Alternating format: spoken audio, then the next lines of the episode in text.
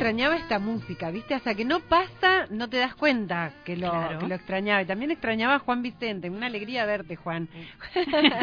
Juan Vicente, que es nuestro columnista de cine y series, decíamos uno de los más antiguos de Tarde Pro Seguro, junto con la, la pediatra Gabriela Rodríguez. Tal cual. Empezaron con nosotros en 2015. Sí. ¿No? ¿Es así, Juan? Así Es es, así. La cuarta temporada viene siendo. Cuarta la temporada cuarta, de exactamente. La cuarta, Sí, te- sí, sí. pero tú es un récord. Sí, la Juan. verdad que sí. Me Sí, parece sí. que sí. Me sigue sorprendiendo que me inviten, que renueven la invitación. Esta vuelta se tardó un poquito, dije yo, bueno, se ve que este año no, no va a ser. Y No, pero sí, Juan, llegó, ya llegó. habíamos cerrado en Sí. diciembre En del año pasado y después, bueno, después te dejamos en No. paz unos meses, como No, estuvo diciendo, bien, estuvo bueno. bien, sí, sí, sí. Estuvo bien. Bueno, así que vamos a tener continuidad de cine y series y de fila 7 una vez más. Por eso te agradecemos muchísimo, Bueno, Juan. gracias ¿eh? a ustedes nuevamente. Bueno, eh, no te voy a decir de qué vamos a hablar no, hoy. pues no va a contar hasta que- Simplemente te vamos a dar pase. Te pedimos que por favor respires en algún momento así podemos Bien. hacer alguna intervención. Perfecto. ¿Sí? perfecto, sí, Y sí, este, así es una ida y vuelta. que. Dale.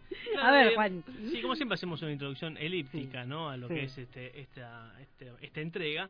Y eh, fieles al estilo, si se quiere, irreverente que tiene este pequeño bloque en cuanto a que eh, no transita los caminos de la comodidad o la previsibilidad a la hora de hablar de, de temas, digamos, de, de los que vamos a tratar en la semana. Entonces, en este eh, inicio de temporada y en coincidencia, perdón, en coincidencia con esta Sí. trascendente fecha que estamos transitando el día de hoy, vamos a hablar de un tema que está teniendo bastante auge, si se quiere, en el, en el discurso social, ¿verdad? Bien. Vamos a hablar justamente de aborto. Ah, muy ¿no? bien. Es decir, es un tema que no vamos a hablar, por supuesto, de una perspectiva ni médica, ética ni jurídica, son disciplinas que por lo menos me, me exceden, así que vamos a hacer un tratamiento más bien eh, respecto a cómo las ficciones del cine y las series toman esto, ¿verdad? Mm. En primer término, eh, siempre decimos, ¿no? Es decir, nos interesan estos abordajes que, hacen estos, eh, estos productos culturales de estos temas porque de algún modo van perfilando la forma en que conocemos la realidad o que más o menos la vamos eh, simbolizando, ¿no? Es decir, Sí. si uno pensamos que yo no hemos visitado Japón, pero tenemos una idea de cómo es la cultura de Japón porque hemos visto Sí. películas, hemos leído libros, Claro. hemos visto anime, series, algo.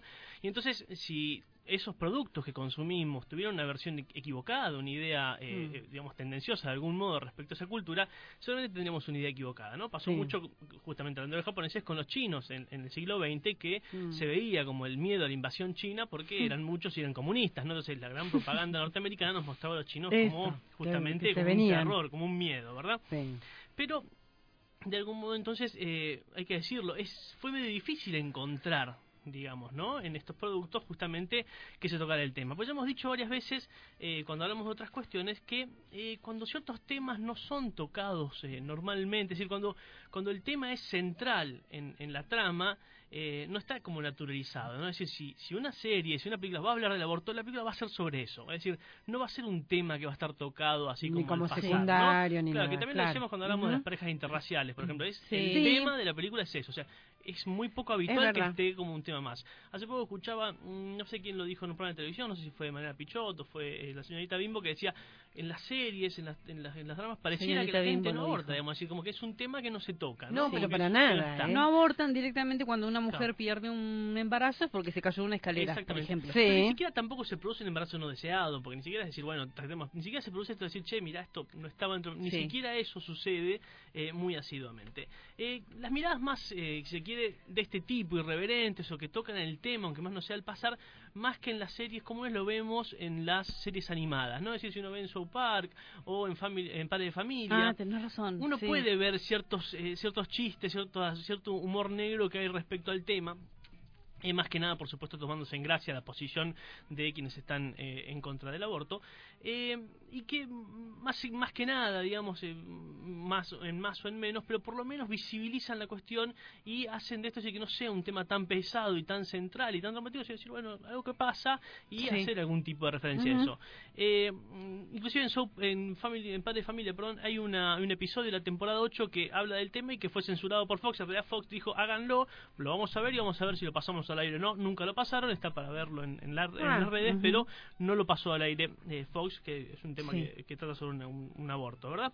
Eh, sí, hay una, uno muy interesante, un episodio muy interesante que me gustó mucho de una serie que hemos hablado bastante, que es BoJack Horseman, que está en Netflix para ver Sí. Es este caballo medio humanoide, ¿no? Sí, que, está en el hablaste mundo del espectáculo. una A mí cosa me, me- me gusta bastante. En la tercera temporada hay un episodio en el cual uno de los personajes principales, que es Diane, que está en pareja con un, un muchacho bastante entusiasta y bastante bobo, Sí. está pasando un, un problema ella existencial en su vida y de repente queda embarazada y, bueno, justamente se plantea la cuestión de interrumpir ese embarazo, ¿verdad? Sí. Entre medio de esa confusión, ella es community manager, es decir, trabaja para varios artistas eh, haciendo manejando cuentas de- redes de redes sociales. sociales y en eso, por un error, mientras está discutiendo con el personaje de Boya Horseman, termina publicando en la red social de una cantante pop, me voy a hacer un aborto. Uh, Porque es lo que. entonces se arma un escándalo tremendo y cuando están por despedir se dan cuenta que eso generó una visión positiva de la valentía de esta cantante de, De tocar el tema. Entonces de repente empieza a, eh, se forma una dualidad en el programa. Ella que está teniendo su crisis existencial y de justamente este aborto que también pone un poco en cuestión su relación de pareja y lo que le pasaba a la cantante. y lo que la cantante que estaba analizando completamente el tema, que está por, por- por- hablando de un aborto que no se va a hacer en realidad. Mm. Claro. La- el punto más álgido, creo, de este, de este episodio es cuando un, un- en un noticiero hollywoodense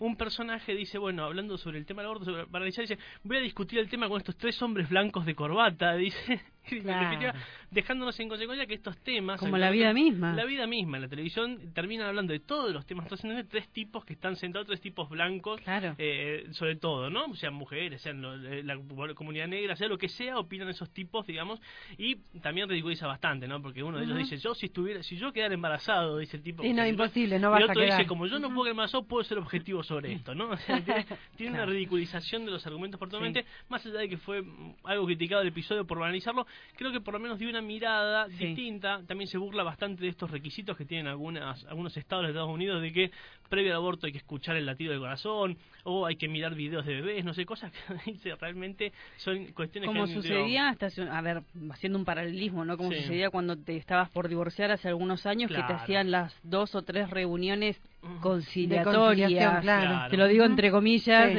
eran conciliatorias Sí. buscando que no te separes. Exactamente. Claro, ya lo, que- es lo que justamente- tenía que pasar iba a pasar de Claro. todas maneras, ¿no? Por eso eso eh, ridiculiza bastante Sí. esas cuestiones de, de- de los requisitos previos, ¿verdad? Ahora sí, en una mirada muy interesante que, que yo vi hace poquito la película y me gustó muchísimo es la de Santiago Mitre. En la película La Patota, no sé si la vieron, No. película del 2015, que es una remake de la película de Daniel Tiner del año 1960. Eh, ya hemos dicho varias veces, Santiago Mitre tiene una mirada muy lucida de temas Sí. que generalmente nadie toca, él los toca muy bien. Eh, este caso, si bien la política no es el tema central de, de, de la película, sí lo toca, digamos, lo atraviesa de algún modo. Y nos presenta la historia de Paulina, que es una joven abogada, estudiante de posgrado, que es empleada judicial, que es hija de un juez, digamos, que tiene una posición económica bastante acomodada. Sí. Decide abandonar eh, su estudio de posgrado, su trabajo, para ir a ponerle el cuerpo a un proyecto que es de formación política, digamos, educación cívica, formación ciudadana en las periferias de Misiones, ¿no? De, de Posadas, perdón, en la provincia de Misiones. Por supuesto, el padre, que si bien tiene un discurso progresista, es No, pero hombre- se enojó mucho, sí. pero el tipo, eh, digamos, lo ve como una, como una afrenta, trata de convencerla de que no lo Sí. Y ella, de algún modo, digamos, eh, a partir de esta afrenta al padre, va y decide poner el cuerpo, ir. ¿Es la a- película de Dolores Fonsi? Dolores Fonsi, claro, está Dolores Ah, Fonsi y Oscar Martínez, sí, sí. que hay una violación. Exactamente, justamente. Eh, el tema es que ella, digamos, cuando va a hacer esta, esta, esta misión idílica, se encuentra con una frialdad y una falta de respuesta por parte de los pibes que supuestamente ella va a ayudar, que prácticamente ni la registran y no les interesa el sacrificio No, nada, que ella hizo, ¿verdad? nada. Entonces, entre medio de esto que está sucediendo, eh, Paulina es víctima de un abuso sexual, ¿no? En el cual participan algunos de los que son sus alumnos. Eh, Se produce en realidad medio como casi de modo accidental que le toque a ella, porque en realidad sí. querían atacar a otra mujer, Mm. ella venía en la moto de esa chica y la, la, la abusan sexualmente, ¿verdad? Eh, como decíamos, entonces... Es muy impactante la, la, Ay, escena. Es muy, la escena es, sí, es- es muy, es muy impactante, es Sí. una... Eh, digamos, si bien muy dura. es dura, Mm. no es tampoco morboso, no la lleva bastante tiempo, pero sí hace lo necesario como para ver... Para dejar en estado de vulnerabilidad total a, Claro. a esa persona, ¿no? Y aparte Ujú. también para mostrar, me parece, un poco la dinámica en la cual se produce esto, que son, eh, no me acuerdo si cuatro o cinco los agresores, son creo que cinco puede ser, y cómo opera esto lo que lo que ellos están haciendo, como hay alguno que medio como se arrepiente, no le parece, pero aún así no, no frena No la situación. sí. Eh, creo que la escena, eh, si bien es fuerte, está justificada en la trama para lo que va a pasar después con esos personajes. Eh, pero bien, como decía, está muy bien trabajado después el derrotero que tiene que pasar ella cuando hace la denuncia de este hecho, es decir, cuando tiene que ir a la policía, explicarle cómo estaba vestida al policía, hacer toda una serie de cosas, si había tomado, si no, hacer toda una serie de, de De cosas que, muestran en realidad lo que es una realidad de eh, justamente los lugares donde no hay una preparación, un dispositivo para una respuesta en estos casos de hechos Mm. de abuso y estás sometido a como si fuera que estás denunciando y te robaron una moto, cuando en realidad estás denunciando un hecho de abuso, Claro, algo mucho más claro. Exactamente.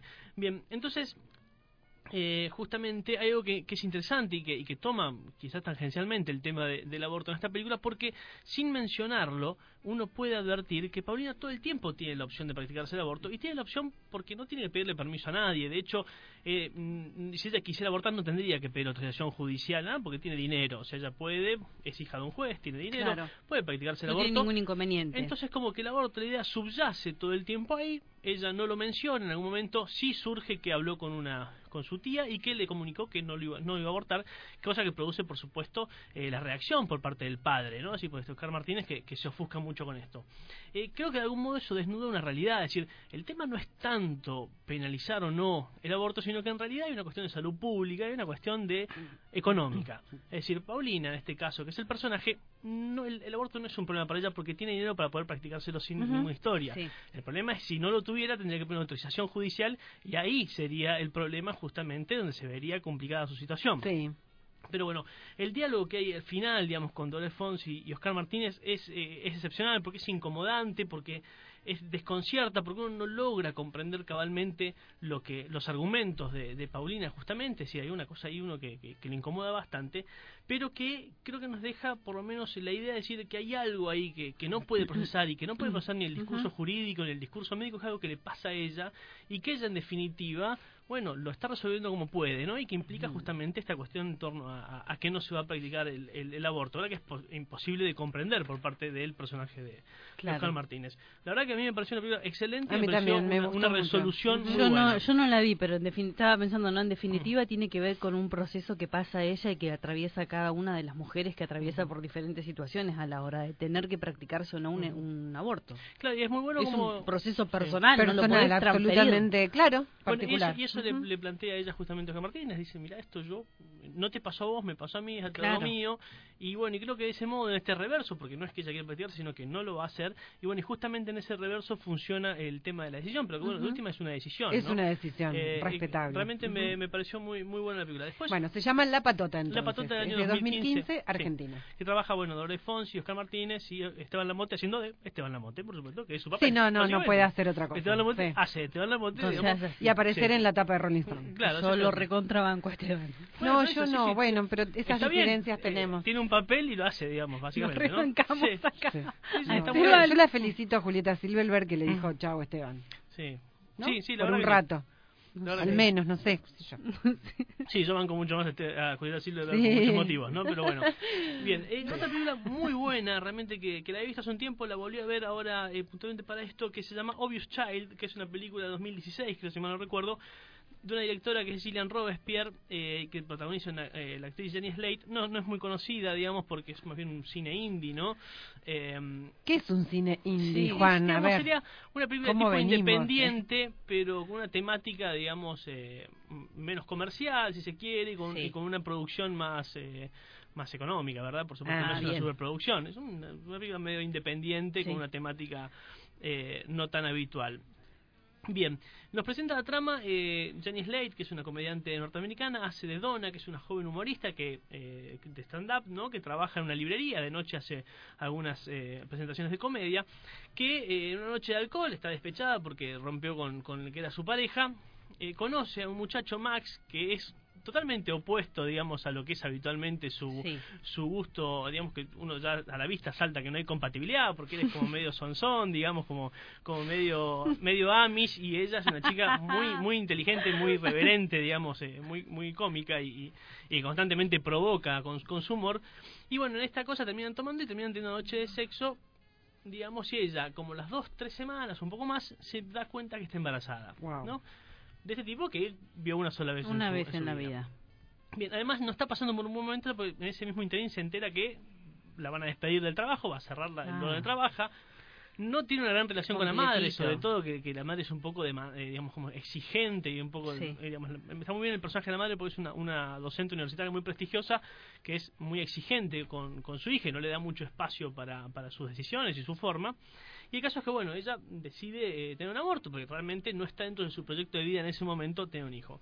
La película tiene un, un tono, digamos, de comedia dramática, pero que va cambiando a, un, a, un- a una comedia romántica a medida que Max intenta volver y tomar un, digamos, tener un contacto con ella y generar una relación, un vínculo. Mm. Por supuesto que él no sabe lo que sucedió y ella quiere contarle, digamos, para que él de algún modo sea partícipe de esto. Eh, es entretenido porque Donna tiene muchas complicaciones para explicar lo que pasa y Max por momentos es el tipo más cursi del planeta, digamos, ¿no? O sea, es tan bueno que en un momento te dan ganas de, digamos, de pegarle un cachetazo, ¿verdad? Pero bien, eh, la película no tiene golpes bajos, eh, no hay un sentimentalismo así fuera de, de- de ese contexto en el que estamos viendo. Eh, es una secuencia clásica de comedia romántica, es decir, chica conoce a chico, parecen incompatibles, después sucede algo que los separa, se alejan y terminan por reencontrarse, digamos, una vez que ambos comprenden que quizás, bueno, el amor no, no sea a partir de este ideal que se tiene de lo que Claro. tiene que ser la pareja, ¿verdad? Eh, pero la historia de amor va creciendo en el contexto en que eh, Donna tiene una decisión de interrumpir ese embarazo. Eh, y aparte el tema es que más allá de que uno se ve que hay una gran compatibilidad después entre ellos dos y que Sí. nace una historia de amor y que probablemente Max pudiera terminar siendo el padre de los hijos de ella, no es el momento para ella, no Claro. es la, la forma, no es la manera en que ella hubiera elegido esto que está sucediendo, entonces eh, transcurre de ese modo, ¿verdad?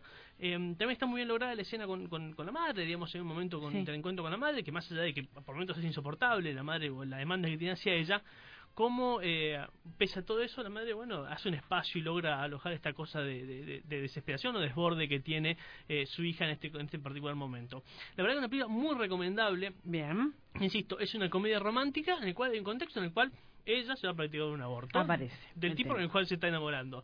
Claro. Eh, realmente, con esa trama logra hacer una película que realmente es muy buena, eh, es muy divertida, que uno le deja un saldo muy muy muy agradable cuando termina de verla porque es muy muy positiva, muy agradable. Y la verdad es que vale la pena verla. Se llama Obvious Child de... Obvious Child. Sí. Child. Sí, Bueno. Entonces, esas son las dos recomendaciones de la semana. La patota y Obvious Child, donde hablamos, eh, estamos hablando acerca del tema del aborto, cómo se abordan en el cine. Bueno, Sí. Juan, mil gracias. No, Yo quiero decir algo de Sí. cine, porque lo tengo que decir, lo tengo que decir. Sí. Hoy se estrena una película que se llama Invisible, eh, de Pablo Giorgelli, que eh, justamente aborda el tema del embarazo adolescente. Ah, mira vos. ¿Sí? Bien, buenísimo. Después te Ah, paso no toda la. Bueno, dale. dale. Dale, bueno, Juan, muchísimas Gracias, gracias. Juan. Tenés un temita Sí, para una canción vamos a escuchar justo que Sí, estuvo Patti Smith en este, esta última Sí. semana en Argentina, habló del tema del aborto, pañuelito. Se puso pañuelito, así que vamos a escuchar, vamos a aprovechar para escuchar Dancing Barefoot de Patti Smith, que es una gran canción. Dale. Gracias. Muchas hasta la gracias, semana Juan. que viene.